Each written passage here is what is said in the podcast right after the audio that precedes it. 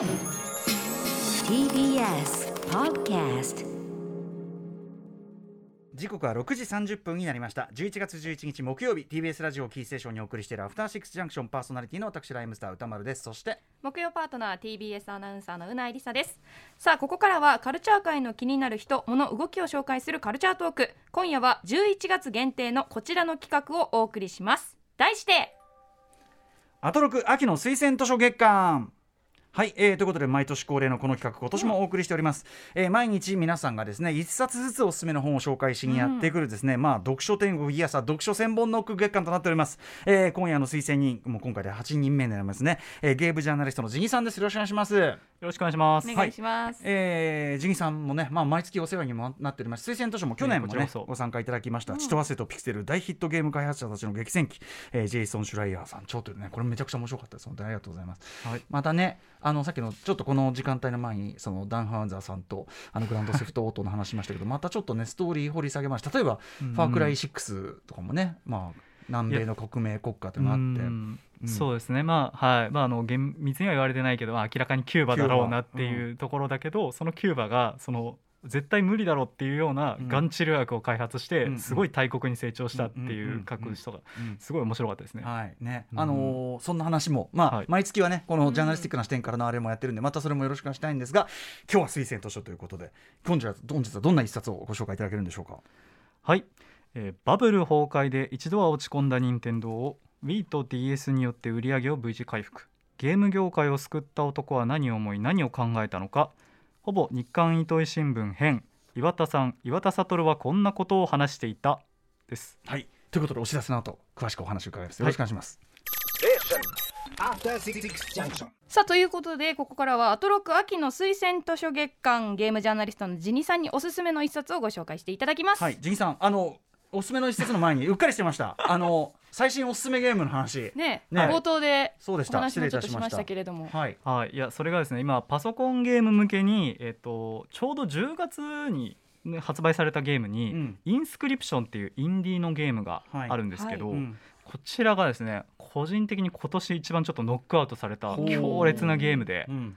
まあ、あのパッと見カードゲームなんですよ。うん。カードゲームなんですけどあのなんか楽しくカードをしようぜっていうゲームじゃなくて、うんこうなんか明らかに机に、まあ、主人公一人称視点なんですけど拘束された状態で、うんうカードを早く引けと。うん。目の前の真っ黒なシレットに脅されてうん。ゲームをプレイしていって、うんであれ？これ本当にゲームやってるの？これやらされてるんじゃないの、このゲーム負けたらどうなっちゃうの？みたいな脱出ホラー要素もあるカードゲームになってるんですよ。ちょっとこうねさっきも話してる時に怪怪獣っぽい。っていうか。あとバイオハザード7のミニゲームで そういうゲームありましたよね。ありましたね、はい、あの指がどんどん吹っ飛んでいくっていう間う違えるたびにみたいな。うんうん。まあそういう感じなんですね、じゃあえそのでもカードゲームそのものもじゃあやってでそうですね。カードゲームをやりながら、まあカードゲームにもちろん勝たなきゃいけないんですけどたまにちょっとあの隙を見て席を立つ瞬間があるんですよ、うんうんうん。せ席を立てるんですよね、うんうん。すると実は自分は何かの部屋の中に拘束されていて、で実はその部屋の中に何かこう仕掛けがあるぞと。うん。いじれる仕掛けがあるぞ、実はカード勝たなくたってかあの脱出できるんじゃないかみたいな糸口もあったり、確かに。でそのなんか、まあ、ポイントクリックのアドベンチャーゲームみたいにああのやっていくとカードがレアカードがヒスって入ったりとかうんうん。するんで、うん。まあ、本当になんかその脱出ゲームとカードゲームが組み合わさってる、はい。でストーリーもちょっとやっていくと分かるんですけどあれっていう驚きが本当になんか5分ごとぐらいに起きるんですよね、ゲームやってる最中にも。うんうんなんかこれおかしいぞとか、うんうん。あれこういうものだったのみたいな驚きと発見がめちゃくちゃあるんで、うんうんあのネタバレ厳禁 何も見ずにやってほしいゲームなるほどはい、はい。えーこれは超面白そう。めちゃくちゃやりたい。はもう超刺さりました 私。えー、とパソコンゲームですけどね、はい。はい。えーインスクリプションということで。でもそ,、はい。そんなにスペックめっちゃいるタイプじゃないかもしれないそうですね。はい。あの本当最低限ちょっとグラフィックボードあればっていうぐらいですし、あと日本語もめちゃくちゃあの丁寧にあのローカライズされていてへなのでうん。あのもともとアメリカのゲームなんですけど、うん。はい、あの本当に日本のゲームみたいにー楽しめます。あそう、はい。ということでインスクリプション。まあ後にいろんなとこ行くかもしれないけど、まずは PC ゲームということで、はい。はい。あのやってみたくなりました。ね。はい、ということで、えーおすすめゲームの話。そしてさらにおすすめ本ということで、はい。改めまして今回はほぼ日刊糸井新聞編、えー岩田さん岩田聡はこんなことを話していたをお勧めいただくと。はい。こちらどんな本なのかじゃあ概要をうなえさんからお願いします。はい春研究所代表取締役任天堂株式会社社長を歴任し開発者としてさまざまな傑作ゲームを世に送り出した一方任天堂 d s や Wii といった革新的なハードをプロデュースし当時低迷していた任天堂ひいては日本のゲーム業界を支えた岩田悟さん。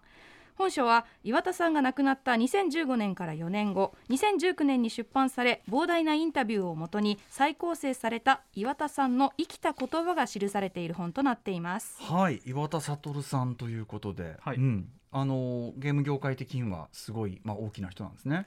もう本当に多分ゲーム業界の中のクリエイターとかもう経営者の中だったら、うん。もうい一二を争うぐらい有名かつ人気のある方うん。だったと思います。はいまあ、本当にその、まあ、元任天堂社長で、まあ、ゲーム業界に革命を起こした方なんですけど、うん。まあ、あのご説明にもあったようにですね2015年わずか55歳で亡くなられてしまったっていうことで。いやそうなんですよ。もう本当にそのめでちょうどあのそれがですね当時、えっと、NX 今でいう任天堂スイッチの企画を発表した直後だったんですね。うんうんなんでもう本当にまあい今もし生きてられたらものすごい、さらに革命を起こされただろうっていうのもあってですね、やっぱりものすごいその死をまあ悼む声を大きく、うん。ただですねその4年後2019年にですねこの岩田さんという本が出版されまして、うん。さっきもあったんですけどこれがですねその岩田さんがこういうことを話してましたよっていううん。三人称いわゆる三人称視点で岩田さんこういう人ですよっていう本じゃなくてですね、あの岩田さんが実際生きておられたら、うん。我々にこういうふうに語りかけるだろうという岩田さん一人称視点の本になっているんですね。二人称かな厳密には。うんうん。なんでいわ例えば岩田さんってうん。ものすごいあの物腰柔らかい方で、うんうん。社長なんですけど絶対敬語使うんですよ、うん。どんな場所でも。うん。で一人称も絶対私で部下に対しても私っていうふうにおっしゃってたんですけど、うんうんなんで本の中でもですね私はこの時こういうことを考えてで DS はこういうふうな思いがあったのでこういう仕様にしましたうんうんみたいなことがですね、うんずっと書かれた本になって語りいるね。語り口調でということですよね。はいこれは要するにそのほぼ日がずっとこう岩田さんに取材のその蓄積があったっていうことなんですか？そうなんですよ実はあの岩田さんってまあ後でお話すんですけどあのマザーあの春研究所にのいらした方で、い。その時にいわゆるマザー2、うん。あの糸井重里さんの RPG、マザー2のですねあの開発をまあ救ったというか、まあ、手助けしたっていうところもあってですね、うん。あの糸井重里さんとはもう20年近い付き合いがうん。ありましてうん。そのまあ糸井重里さんとあと元ファミ通編集にいらしたうん。永田康弘さんっていうインタビュアーの方がいらっしゃるんですけど、まあ、そのお二人糸井重里さんと永田康弘さんもう本当に一番多分岩田さんの近くにいらした方によって、まあ、岩田さんだったらこういうことをおっしゃるだろうなっていうことで本が書かれてるって感じですね。あのじ実際のそのもちろんそのイインタビューっていうか聞いたことがベースになってるんですよねもちろん。そうですね、んんはい、内容はあの文体は岩田さんが話しているようになってるんですけど、うんもう本当に元になっているのはいろんなところのインタビューとか直接うんあの聞かれたお話がベースになってます。なるほどなるほど。でそのすごくじゃあその会話口調僕もそのなんていうかなあの森田清水前衛が出す時にやっぱりその日本語の場合あの語り口調の方が入りやすいっていうのがすごくあるからっていうのがあったけど、うんうんうんまあ、すごく入りやすい内容で書かれてさあそれでどういうことを語られてるんですか岩田さんは？そうですね。まず、えっと、最初にこれは多分引用からあのしたいあうん。のご説明したいんですけど、まずまず岩田さんがプログラマーとしてもすごかったんだっていうエピソードから、あのお話したいんですけど、はい。うないさんじゃあ一つ目お願いします。はい。引用ポイント。引用ポイント1読ませていただきます。今あるものを生かしながら手直ししていく方法だと2年かかります。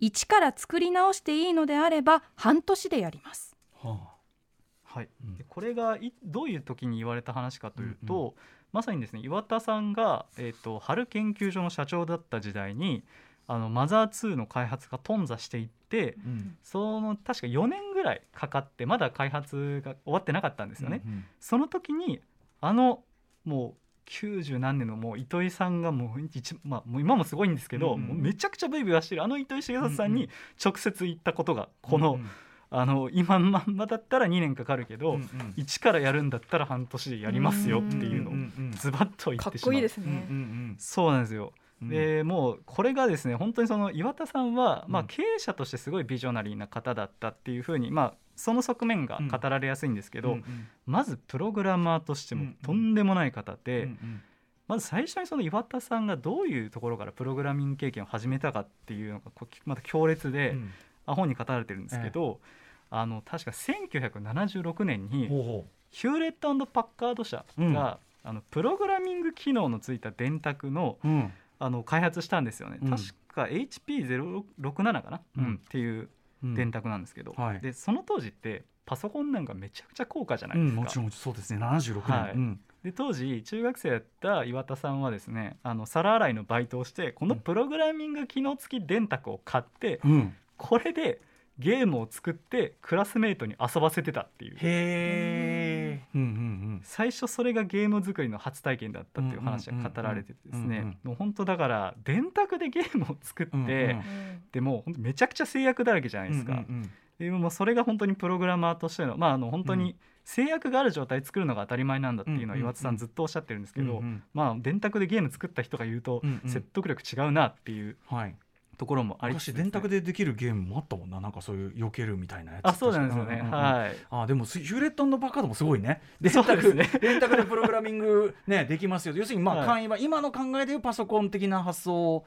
やったわけですもんねだってね。そうですね。あはー。いで正直でもヒューレットパッカードもそれ予想できてなかったみたいで、うんうんうん。うん岩田さんがそのコピーを、はい。あのヒューレットパッカードのなんか代理店に送ったら、ええええびっくりして、ええええあのそのなんか HP67 の使用書とかめっちゃ送ってくれたらしいんですよ。ああなるほど。うんうんはい、うんすごいやつがいるとすげえやつがいるんだと、うんうんうん。それが岩田少年だったってないるほうどそうだ感じなんですけど。ねまだ少年だそうはい、うん。でそのまあ岩田さんが大学に上がった時にはよやっとあのローンを組んで、だあのコモドールだっかな？コモドールのペットっていうパソコンを購入されるんですけど、うん。それでですね、まあ、もちろん電卓より本格的なゲーム作れるじゃないですか、うんうんうん。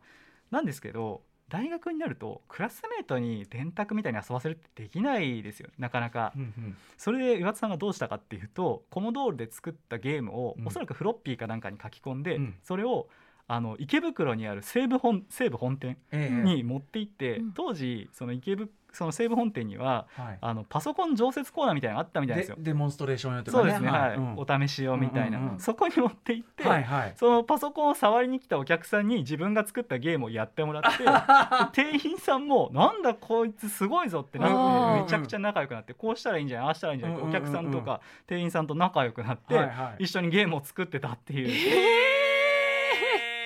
勝手に行ってそうなんですよ。会社通すだけでもまあなく、そう簡単に買えるもんじゃないことは店員さんも分かってるし あとそれって最高のデモじゃん。要するにさ、うん。当時ってパソコン使って何をやるってのうんみたいなことがある中でこれができますの最上級を見せてるわけだからある意味最高のデモンストレーションしてくれてる。いやしかも昔ならではですよね。今だったら多分うん本当に注意されるレベルのことじゃないですか、うん。きっと。突然やってきて今今何そのおき なんていうの万引きならぬ置き置きソフト。わかんな。いすごい、うんうん。そうなんですよ。ね、まあ、本当にもちろん店員さんと、まあ、許可取ってなんならめっちゃ仲良くなってっていうのそんぐらいね。だからあのコンピューター感じだっただしコンピューターカルチャーをその共有してるだけで超仲間なんじゃない、うん。そうですよね。うん多分もう 本当になかなかできることではもうないと思うんで、うんうん。でまあその結果そういうまあ店員さんとか仲良くなった縁でそのその縁でですね春研究所っていう会社を立ち上げるんですね。うん。でその春研を立ち上げた時にですねまああのいろいろまあ当時ファミリーコンピューターが任天堂から発売されて、あここからはゲームの時代だぞってことでファミコン用のゲームを春研ではたくさん作られるんですけど、うんうんその6年後の92年にですねちょっとまああの、まあ、当時バブル崩壊っていうのがうんうん。あったと思うんですけど、まあ、その影響で、まあ、やっぱちょっと春研が倒産の危機に瀕するうんんですよ。でその時に、まあ、当時岩田さんは部長って立場だったんですけど、うん。まあじゃああの僕しかやれないんだ私しかやれないんだったら私がやりますよってことで、もう倒産寸前の会社の社長になってその場で。うんうん。で、えっと、結局その時に15億の借金があったんですけど、うん。岩田さんになって6年で15億の借金を完済するんですよ。すでその時に、まあ、いろんなゲーム、まあ、いろんな革命があったんですけど、うん。それがまさにですねマザー2。うんうんあのまあ、正直当時ハルケンがしんどかったにもかかわらず、うんうん。マザー2っていうのはやっぱ、まあ、糸井重さんってものすごいやっぱクリエイティブこだわる方じゃないですか、うんうん半端なものは出さないって絶対そういう方なんで、うん。まあ、なかなか出せなくて。うん。でその糸井さんに向かって言ったことが、うんうん。さっきあの話した、うん。まあ、今あるものだと2年かかりますけど、あの一から作り直すんだったら半年でできますよってことを言って、はいうんうん。実際1年でうん。マザー2完成させて。逆にだからそのプロジェクトじゃあそのプロプログラムなりプロジェクトなりを、はい。じゃあゼロからやっていいですよってこう英断が下されたんですか？そうですね。はい。もう糸井さんも、まあ本当なんか一回仕事論について語ったみたいで、うんうん。そしたらもう糸井さんもあの直接、まあ、僕も糸井さんと話したわけじゃないですけど、うんうん。もうすごい惚れられたっていう感じらしくて、はいはい。もうその場で速攻で意気投合してはいでもう本当に怒涛の開発で当時岩田さん社長もされてたんですけど、うんうんあの開発もしないと回らないってことで、うんうんうん。そのハルケンで一番燃えてるところに燃えてるプロジェクトに飛び込んで、うん。火消しをするっていうことをさたみたいですけど。あーなるほ トラブルバスターじゃないけど。いや本当にはい、でも確かにそのものづくりするときにうん。間違ってたもの間違った方向に実は進んでるところに組み上がったものをうんうん。なんとかするよりもあの根本の土台を考え直すところに戻った方が話早いって。まあもっと小さいプロジェクトでもある話だからなるほどなと思いますね。その決断はもうめちゃくちゃ勇気いりますよね。いや本当よ。だってうん。歌詞だってさ、そのほんの数行戻すだけですごいこう、うん。うわ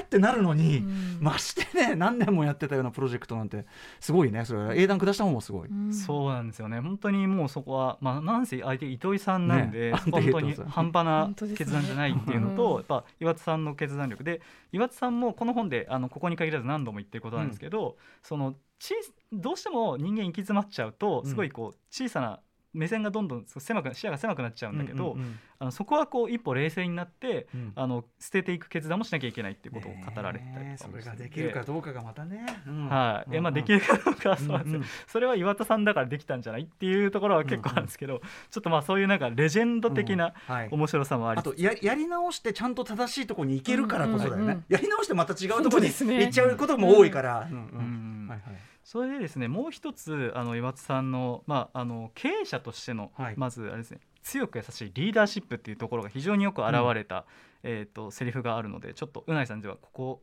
引用お願いします。2で大丈夫ですかね。はいはい。人が喜んでくれるというゴールさえあればどれだけ難しい問題であっても当事者として取り組み解決策を考えてしまう。私のそういう性質を表して糸井さんはそれはある種の病だとおっしゃいました。うん。はい、でこれどこのタイミングで出てくるお話かというと、うん岩田さんはハルケンの社長になった時にですねやっぱりそのハルケンが倒産の危機に瀕してるっていうのは全社員知ってるわけで、うん。そうなるとですねやっぱ社員さんも逃げたいと思うわけじゃないですか、うんうん。潰れかけの会社っていうのは、はいはい。少なくとも不安だし、うん。ゲーム作っても大丈夫なのかなって気持ちあるわけですよ、ね、沈む船から逃げる何かみたいなねそういうね。そうですね、はい。でその時にあの社員さんの気持ちをまとめるために岩田さんが何をしたかっていうと全社員あの半年に1回全社員を最低でも30分面談したんですよ。全社員90人ぐらいいたんですけど、うんうんでまあ当時社長をやられてますよね、うん。うんでマザー2の開発もされてますよね、はいはいプログラマーとして、うん。でさらにそこから全社員90人分の面談もするっていうことをうんうんうんされていて、うん。でまあ当然もう時間なんか全然ないわけですよ、うんうん。もう無理やり時間を作ってでもでも全社員面談しなきゃいけない、うん。なんでそういうことをするかっていうとその確かに経営上正しい合理的だっていうのも岩田さんの中にはあったにはあったんだけど、うん。岩田さんが本心考えていたことというと社員が喜んでくれなかったら、うん。その社員がお客さんを喜ばせるゲームなんか作れるわけないんだから、うん人を喜ばせるっていうゴールさえあればですねあの自分がどんなに身を粉にしてでも、うん。まず社員さんを喜ばせてあげたい。うんうん。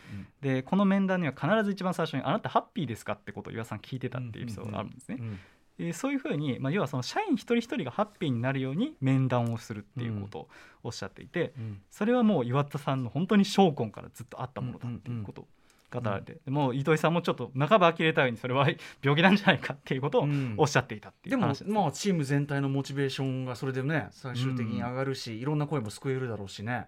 はい、ただご自身が大変ってことよね。うん。いつ寝てるんだみたいなね。うん。うん。まあ、本当になのでその人が喜んでくれるんだったら何でもやっちゃうっていうその岩田さんのこのまあエピソードって、うんうん。もう本当に正直大なり小なりあのゲームクリエイターの皆さんみんなそうなんじゃないかなっていうところもあってまああの以前あのご紹介させていただいた本の中で、うん。まあ、クランチが問題になっていた。要はゲーム業界の人働きすぎ問題があった。んですけど、とピクセルはい。はい、うん。血と汗とピクセルでもあったんですけどやっぱクリエイターの人は喜んでもらいたいがために頑張ってるわけですよね。うんうん。だからこそ、まあ、本当にそういう意味では、まあ、糸井さんがそれは病気だって言ってるところも含めてなんかゲームクリエイターのその哲学というか精神がよく表れたエピソードだとうんうん。思いました。なるほど。はい。というね。はい、うん。まあそんなじゃあ割とこういろんな人が読んでもなんていうのかな。役立つっていうとちょっと、まあ、生臭いけど、うん。フィードバックできるような。そうですね。すごく普遍的な、うん。あのなんか社会人経営者のあり方があるなと思っていて、うんうんちょっとすみません。最後うん。あの、教えるんですけど最後引用させていただきたいところとしてですね。どうしてあと任天堂 d s とか Wii っていうものを作ったかっていう革命的イノベーションを起こしたのかっていうことについて岩田さんが触れているエピソード、うん。最後のちょっとじゃあ引用をお願いしても、お願いします。小さい頃の私は病弱で喘息持ちで転校した後にいじめられっ子だったこともありました。そういう時に弱者の立場を結構経験しているんです。たまたま最初に入った会社も小さかったからですから大きな会社に対しては弱い立場ですよね。そういう弱弱者の立場というのを自分が経験できてすごく良かったと思うんです。はい、これですね任天堂の社長になってからのお話なんですけどもう要するに任天堂ってゲーム業界で一番トップの存在ですよね。うんうんなんですけど、まあ、当時の任天堂やっぱバブルであの結構売り上げ落ち込んでて、うんうん。任天堂64とかだったら3000万台とかなんですよ。うんうん。そこから任天堂 d s を出してこれ1億5000万台とかになるんですけど、その時に岩田さんがどうしてこういうヒット商品を出せたかっていうと要するにそのゲーマーじゃない人たちうん。コアじゃない人たちに対うんうん。がどうやったら楽しめるかっていう目線をずっと岩田さんは考えられていて、うん。うんそれが例えばタッチスクリーンで直感的に遊べるゲームとか、うんうんうん。あと Wii であの Wii のコントローラーってリモコンなんですよね、うんでゲーマーじゃない人でもリモコンだったら手に取ってくれるだろうっていう目線とか、うんそういうのっていうのはまさに岩田さんの立場からすると自分は弱者だったからっていうところがこのエピソードに入ってるという感じです。なるほど。はい。ということでちょっとお時間来てしまいましたんで、えー本日ご推薦いただいた本改めてご紹介しておきましょう。はい、ジニさんおすすめの一冊はほぼ日刊糸井新聞編岩田さん岩田悟はこんなことを話していたでしたこちらは税込み1870円で、えー販売されています紹介した本は番組ホームページそしてインスタグラムのまとめ機能にアーカイブとしてアップしていきますねえしかしそっか岩田さんちょっと読みますねこれもねすごい。はい、あの本当に読み物として面白いのでお願いします。はい。そしてジギさんお知らせ音などありますか？はい、えっ、と私がゲームレビューを連載している雑誌スイッチがあるんですけど、こちらの11月号でポケモン特集をさせていただいて、そちらの執筆を一部やらせていただいているので、よければ手に取っていただけると嬉しいです。ということで今夜の推薦人はジギさんでした。また引き続きよろしくお願いします。ありがとうございました。ありがとうございました。